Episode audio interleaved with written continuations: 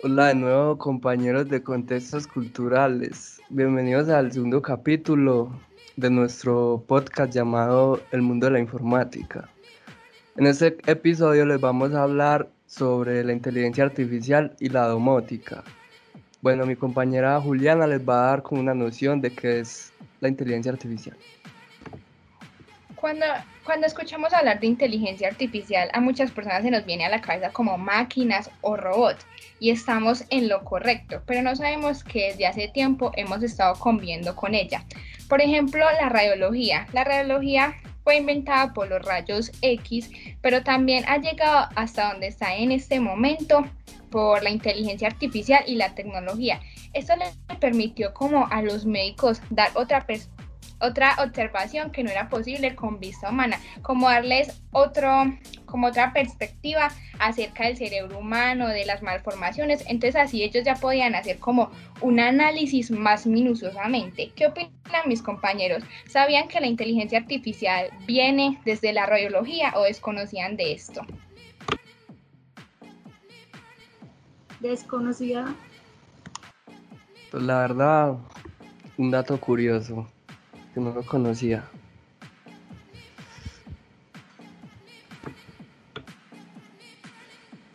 Y bueno, entonces, eh, Juliana, no sé qué eh, nos puede decir acerca de los beneficios de la inteligencia artificial. Bueno, a veces como que nos vamos a generar como una pregunta. Yo a veces me genero una pregunta, como que si la inteligencia artificial va a ser un beneficio o un maleficio en la sociedad. Por ejemplo, para mí va a ser un beneficio, porque la inteligencia artificial siempre ha enfocado como las herramientas o lo que nos va a brindar para pues lo que va a brindar va a ser un beneficio para la sociedad. Por eso siempre ha utilizado sus herramientas antiguas o, nuevas alternativas para ver qué nos puede dar para mejorar. Yo siento que la inteligencia artificial pues es increíble cómo tiene la capacidad de realizar lo que nosotros realizamos, el cómo aprende y cómo va mejorando esos errores que va a servir para todos esos avances del futuro.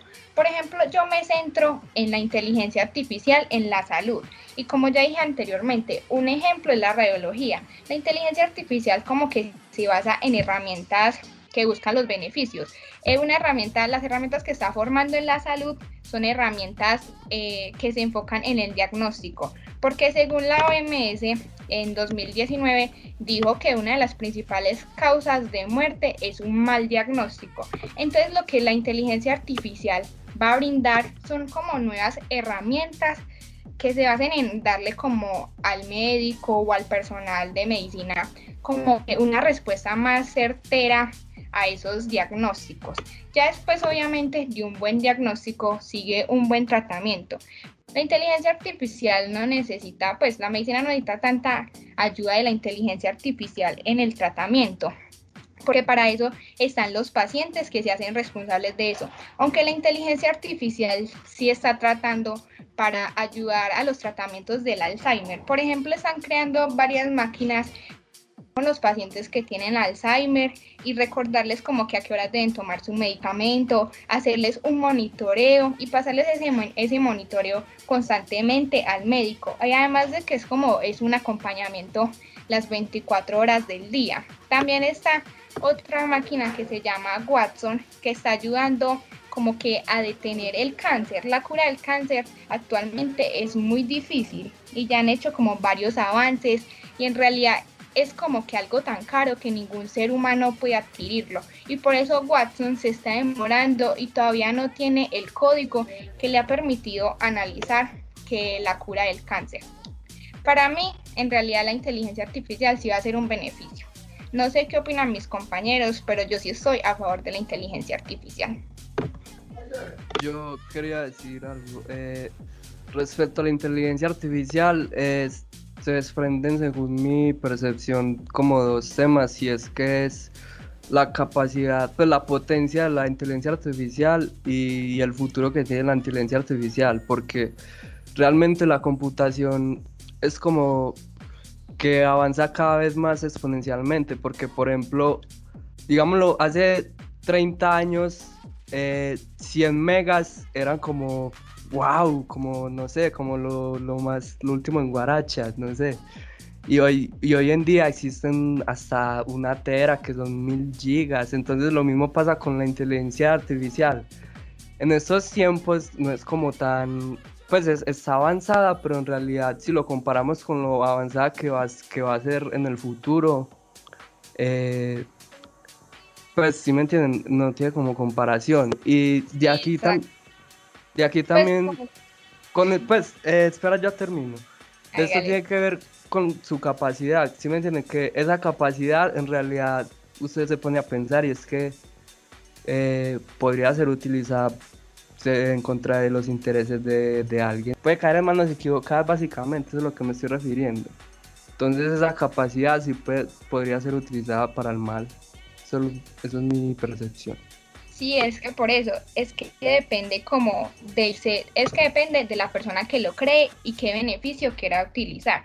Como dicen, hay muchas personas afirman que la inteligencia artificial va a sustituir a los humanos, pero no siempre es así, porque se supone que son los cerebros humanos los que han permitido desarrollar esa máquina, los que le dieron como que la potencia para que ya para que la máquina pudiera por así decirlo vivir. Entonces nosotros somos los que tenemos el control y vamos a saber si vamos a utilizar eso como un beneficio o como un maleficio como decía Santiago. Mm, pero por ejemplo no sé si conocen a Elon Musk que es el que es el dueño de Tesla dueño de SpaceX. Pues un, un empresario que es un man muy muy inteligente y muy rico ¿sí me entienden? Pero que aporta mucho a la sociedad. Y entonces el man dice que en el futuro nosotros vamos a ser las mascotas de, la inteligencia. Pues sí me entiende, que nosotros vamos a ser las mascotas de la tecnología. Entonces, no sé qué opinen.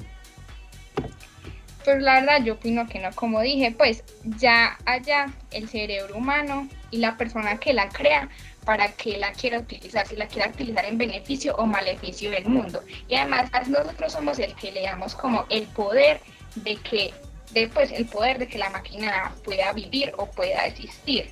Entonces, sin que nosotros le damos el poder, obviamente no podría existir. Está claro que algunas máquinas y algunos experimentos en China se han salido del control de sus creadores, pero como decía por allá un ingeniero del laboratorio Biomedia, que la inteligencia artificial no va a sustituir a las personas, antes es un aliado.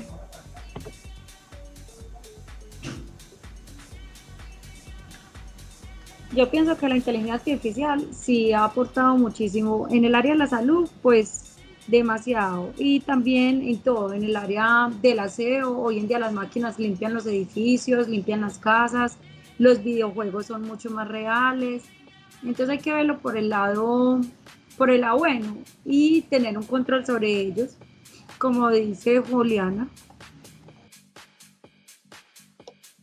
Yo digo que esto depende mucho de cómo lo manejemos los seres humanos. Por ejemplo, muchas personas se guían de películas de ficción para saber qué es una inteligencia artificial y no llegan como a conocer a fondo lo que realmente es. Una, la inteligencia artificial desde algo muy sencillo puede estar en un reloj, en nuestro correo de Gmail. La inteligencia artificial es la que se encarga de saber si este correo es spam o no es spam. Entonces, digamos que eso se trata más que todo de cómo lo manejen las personas. Si lo manejamos de una manera moderada, puede llegar a ser como un gran beneficio para la humanidad. Está bien. Muchas máquinas reemplazan a los humanos en trabajos, por ejemplo, pesados. Una máquina que, digamos que recoge cosas, va a ser mucho más fuerte a un ser humano y se puede demorar menos en realizar una tarea, pero nos, nos estaría facilitando nuestra vida. Entonces, eso depende mucho de cómo controlemos. Si nos vamos a un extremo y ahí sí a crear máquinas superpoderosas, sí puede que en un futuro, digámoslo, muy lejano, sí pueden llegar a tomar el control, pero hay que saber moderarnos. Concuerdo con mi compañera Manuela, que muchas veces nos dejamos como aterrorizar con esas películas, series de ciencia ficción que dicen que la inteligencia artificial nos va a sustituir. Y como siempre he dicho, cuando sin el cerebro humano nada de esto podría ser posible. Además, todas las tecnologías generan un descenso y luego un salto hacia nuevas alternativas. Por ejemplo, obviamente, antes del celular estaban otros objetos que fueron reemplazados. Entonces, todo se va a ir reemplazando constantemente. Todo lo nuevo que va saliendo, obviamente, va a generar un descenso y luego un salto hacia nuevas alternativas. Obviamente, la inteligencia artificial va a eliminar demasiados trabajos, pero va a, traer nuevos empleos, nueva economía, nuevas formas de educación, nuevas formas de ver el mundo. Además la inteligencia artificial yo creo que va a formar gran parte del futuro. Entonces todo va a ser enfocado en la inteligencia artificial, en la programación y en el desarrollo de software. Bueno, yo les voy a hablar sobre la domótica, eh, que básicamente ustedes se pueden preguntar qué, qué es la domótica. Y pues la domótica son básicamente todos los sistemas que automatizan tu casa, como por ejemplo luces inteligentes o asistentes como el, no sé si conocen el asistente de Google o Alexa, eso es domótica básicamente. ¿Lo conocen? Creo que es Cortana, no me acuerdo. Hay un asistente que es Cortana. Es que ya existen de. Ah, no, pero Cortana es el de Windows. y es que ya existen demasiados asistentes. Por ejemplo, Alexa. Alexa yo creo que es uno de los que más se enfoca en domótica, porque sí, por ejemplo, Luisito, es un ejemplo muy bueno, pero Luisito comunica que tiene Alexa, que eso le apaga las luces de la casa, que hay que quiere que esa habitación se le prenda. Para mí eso es domótica. Exacto, eso, domótica es todo eso.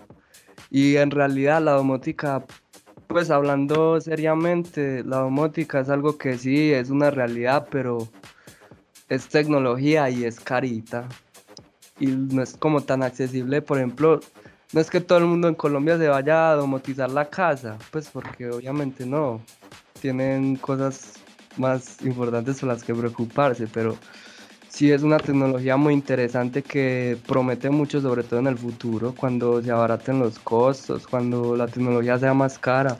Era menos cara, gracias. Y sobre todo cuando las empresas se enfoquen en cómo democratizar la domótica. Por ejemplo, eh, hay, algo que es muy conocido de la domótica y creo que son los limpiadores automáticos. Exacto. Los... La mayoría de gente en Estados Unidos los tiene. Los robots aspiradoras, eso. Es. Yo creo que ya en el futuro todo eso se va a minimizar el costo. Ya la domótica va a ser algo que va a tener normalmente cada casa. Exacto. Pues por ejemplo yo me estaba viendo un un video de YouTube de un man que, tenía uno de esos y si él era sincero. ¿Cuánto valía uno de esos? 600 euros, que son como... Eh, bueno, mucha plata. Por ahí más de 2 millones de pesos, diría yo. Y sí, va, pero en comodidad usted gana realmente su costo porque usted no le toca ni arroz ni trapear. Póngase a pensar eso. Pero... Obviamente va a haber un tiempo en el que ya Pero toda nuestra casa se va a hacer por, eh, por la domótica. Sí, pero lo que dice ahorita es verdad que en el futuro eso se va a abaratar, muy probablemente, pero en un futuro mediano. Yo creo que, por ejemplo, Apple tiene domótica en el celular. Por ejemplo, si usted tiene varios productos de Apple en su casa, eh, en el celular, pues en el iPhone ya tienen como que, ah, que quiere apagar las luces, que qué productos tiene en cierta parte. Entonces usted ya registra, en mi habitación tengo esto y eso, entonces usted ya puede controlar todo desde su celular. No sé si sea domótica, pero ya todo se hace así. Yo creo que Samsung también lo tiene y Huawei.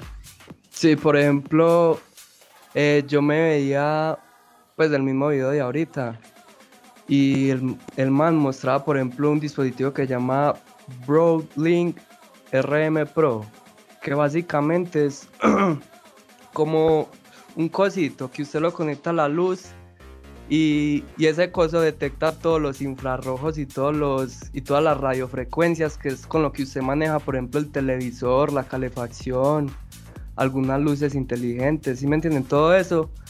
Y usted puede configurar ese coso a su celular para básicamente manejar eh, con su celular todo lo, lo, que esté conectado a eso. También existen, por ejemplo, las canillas automáticas, que sobre todo en tiempos de pandemia es algo curioso.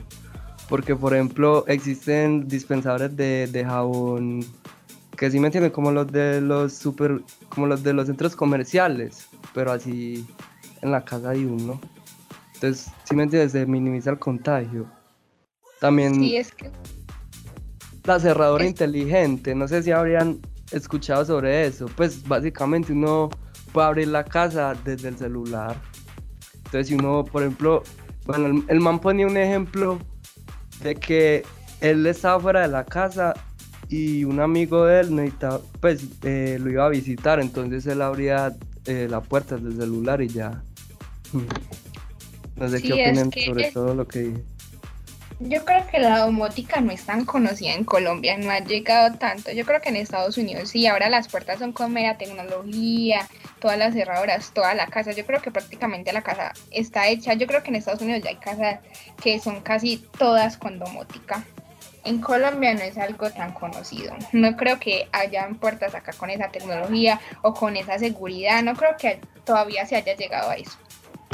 No, sí, yo, yo sí creo que en Colombia haya domótica, pero si entiendes, es más como por la como por la brecha tecnológica que hay, porque la domótica está más, más asequible en extractos eh, 4, 5 y 6 que en los otros, ¿sí ¿me entiendes? Pero es por todo lo que hemos hablado de, de los costos y puede que en un futuro se abaraten. Sí, pero yo creo que en Estados Unidos y en Japón, más que todo, es muy conocida. Que Japón es como la esencia de la tecnología. Ah, claro. Casi todas es como la esencia de la tecnología. Obviamente, eso allá para ellos es como algo normal. Para ellos, yo creo que una cerradura hasta la puede realizar un niño. Sí, exacto. Por allá es algo normal. Sí, por ejemplo, una pregunta. ¿Ustedes pondrían domótica en su casa? Yo, yo digo que en algunas cosas, porque en otras no, porque hay que dar muchos datos e información acerca de uno. Por ejemplo, la seguridad, las llaves y todo eso. Obviamente eso requiere datos personales y, y Rusia actualmente está hackeando mucho esas cosas de seguridad y ya en plena pandemia ha hackeado demasiadas cosas de salud, de seguridad de casas, redes sociales. En estos días no se haya caído, pues creo que Teams debido a hackeos rusos. Yo, la verdad, sí pondría domótica en mi casa y pondría mucha. Y sobre todo, si me pongo a pensar en lo que dijiste, porque por ejemplo, eh, el asistente de Google, pues que escuche todo lo que uno hace a toda hora, pues si me entiendes, uno se pone a pensar, pero en realidad es como eh, enfrentando al beneficio, hasta pues no vale la pena, diría yo, porque ni que uno fuera alguien, pues, ni que uno quién es, pues, para que no lo vigilen. Vigilan a cualquiera, hombre. Es que los asistentes ya son como prácticamente personas. Usted con Alexa puede hablar prácticamente. También con Siri, usted le pregunta a Siri, dígame feliz cumpleaños, lo que sea, ellos se lo dicen. Y Alexa es una de esas que más que todo está en las casas y le piden que apague la luz y ya se sabe el nombre de todos los de la familia, de todas las personas. Y eso es para mí, eso es como un monitoreo y eso es acceder mucho a los datos personales. Y por ejemplo, así sea, yo creo que uno la apaga y ya sigue escuchando la información que usted va a decir. Sí, yo también creo eso. Pero bueno, básicamente ya para darle finalidad, eh, no sé si alguien quiera aportar algo. Hasta la inteligencia artificial. Bueno, entonces, Obvio, obvio. Todo es un beneficio, tanto para las que hacen la inteligencia artificial y la domótica, para también como los que la usan. sí, exacto. Yo diría que en conclusión de todo lo que hemos hablado, eh, si la tecnología se usa en beneficio, pues obviamente va a ser bueno para todos. Y si cae en manos indebidas, pues no. Sí, es que es un beneficio para los que lo crean, para los que lo usan, y eso es todo. Bueno, espérenos en una nueva entrega. Hasta luego.